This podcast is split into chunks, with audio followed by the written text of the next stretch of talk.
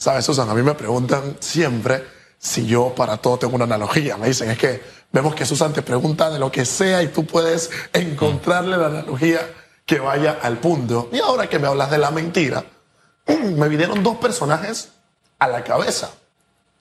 Un debate en algún momento filosófico. Esto se desarrolló en el plan intelectual, en el plan académico, entre uno de mis filósofos favoritos, Immanuel Kant, que debatía y tuvo algún contraste con David Hume.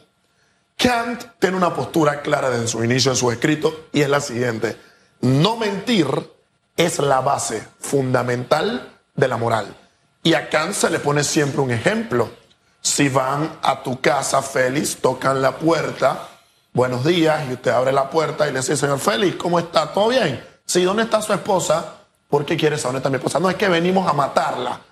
La pregunta que se habla filosóficamente es, ¿tú le responderías a aquel que quiere hacerle un daño a un ser querido dónde se encuentra la persona? ¿Saben lo que dice Kant?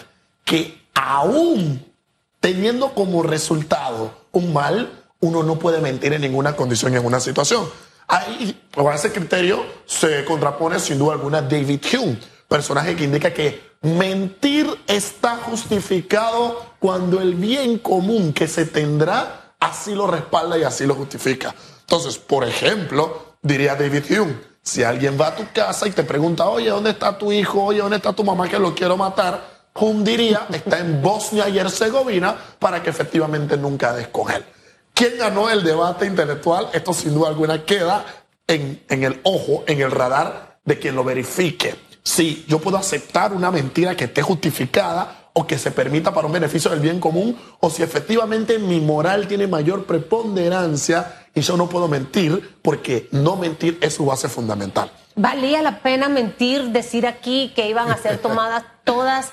Tú ese día estuviste en el yo análisis. Estuve aquí en el análisis. Y, y, y, yo de hecho aplaudí que el diputado representante Javier Sucre del PRD Dijese que se iba a llevar todas las recomendaciones que dimos esta mañana, Félix y yo, para robustecerlo, pero al día siguiente se aprobó. Aquí ¿Cómo, ¿Cómo interpretamos eso? Queda de manifiesto que nosotros tres hemos sido una víctima, una vil víctima, y todos los televidentes, radioescuchas y el país. Porque esta legislación no es para algunos. Esta legislación tiene un norte nacional y nosotros hemos sido víctimas, sin duda alguna, del sistema político y de una mentira más que, sin duda alguna, eh, un diputado no puede dejar de manifiesto a fin de cumplir con su intención, con su politiquería barata, la cual no tiene ningún fundamento, porque si ya uno tiene claro un planteamiento y uno ya sabe que no va a revisar y uno ya sabe que no va a hacer nada, uno no dice, oye, ¿sabes qué? Me voy a llevar una propuesta, me voy a llevar una iniciativa a fin de incurrir en mejoras. Y efectivamente, ¿por qué somos víctimas y por qué esa mentira no estaría justificada en ningún sentido?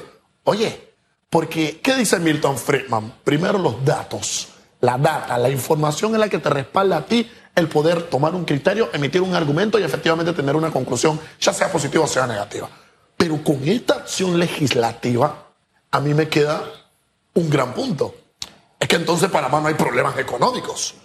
Si son capaces de aprobar un proyecto sin ningún tipo de revisión, sin ningún tipo de tope, sin ningún tipo de margen que efectivamente permita determinar cuál va a ser el mínimo o el máximo que se le va a permitir cobrar a un alcalde, a un representante o a sus suplentes, en este país no hay ningún tipo de problema. Entonces vemos que estamos en el país de Alicia, en el país de la maravilla, cuando se intenta implementar un modelo keynesianista en la política económica. ¿Y qué nos dice la política económica de Keynes? Que spoiler, es un personaje y fue un economista fracasado. País en el que se implementa el modelo de Keynes es un país que está decidido a ir al fracaso. ¿Qué te dice la política económica de Keynes? El famoso keynesianismo. Es que tú tienes que estimular, sin duda alguna, el poder del Estado. Tú tienes que permitir que el Estado intervenga. Tú tienes que estimular la demanda desde el sector público para aspirar a reducir el desempleo y la inflación. Uno no puede jamás, desde el Estado, señor Keynes y diputados que aprobaron esta ley que es un absurdo total. Me imagino también que esa ley carece de un carácter científico, carece de una data y de un margen que permita determinar cuáles van a ser los porcentajes que se van a permitir, cuáles son efectivamente el cargo y el total que uno va a poder permitir dentro de cada legislación. O sea, cuando una ley carece de un fundamento científico, cuando carece de, los parámetros y de la información necesaria para implementar una política pública, esto es una ley fracasada. Y máxime cuando se pretende estimular desde el sector público la economía y la política económica de un país. Y esto nos indica que aquí no hay ningún factor negativo, aquí no hay ningún problema de crisis en nuestro país.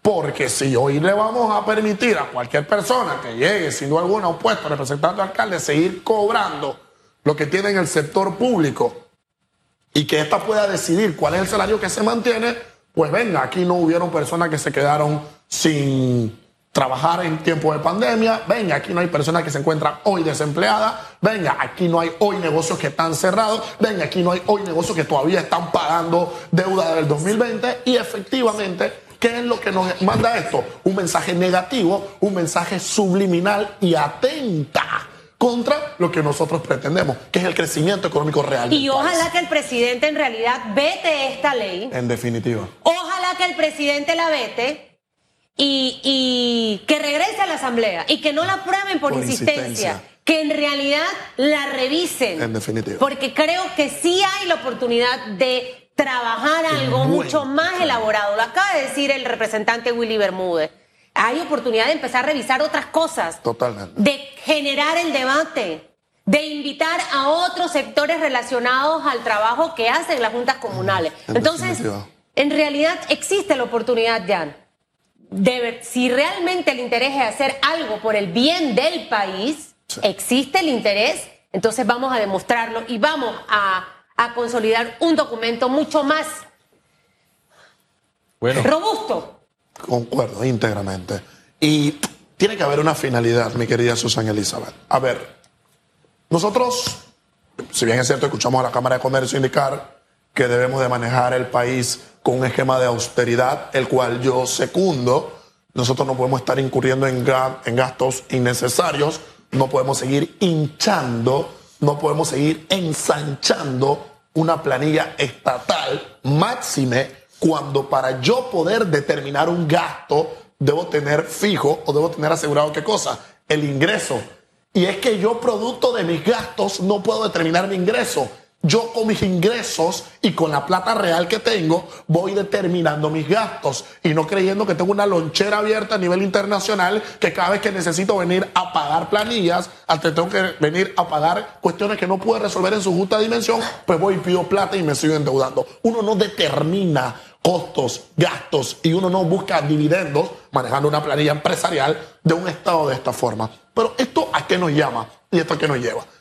Chile en algunos años comprendió que el único diseño que existe para que efectivamente temas de esta envergadura no se presenten es desarrollando todo un sistema de iniciativa privada. Sistema de iniciativa privada que si bien es cierto está fiscalizado por el gobierno, si bien es cierto está bajo la lupa de aquellos que nos gobiernan, porque por elección popular son elegidos, el dinero para inversión de los proyectos públicos no viene de parte del Estado aquello que se pretende implementar en el país no viene de parte del Estado. ¿Y qué haces? Llamas todo a una licitación, haces un campo abierto y se pelea y se mata a la empresa privada. Invierte y se mata a la empresa privada. Se encarga del mantenimiento a la empresa privada, pero con una supervisión del Estado. Y si no sabemos y si no comprendemos que ahora es el momento para que terminemos estas medidas, que son las que van a respaldar el camino a mediano y a largo plazo que tenemos como país, pues créanme que políticas tontas sin revisión y sin ningún tipo de fundamento. Y más allá, tener que mentir en cadena nacional y a las 24 horas aprobar una legislativa, no deja de manifiesto que nosotros estamos gobernados por quienes siempre comento. Una pandilla de personas fracasadas que no pudieron reformar un código electoral, no pudieron reformar un código constitucional y no pueden sin ningún tipo de más allá de frialdad poder tomar las decisiones necesarias para impulsar políticas públicas que nosotros necesitamos y merecemos.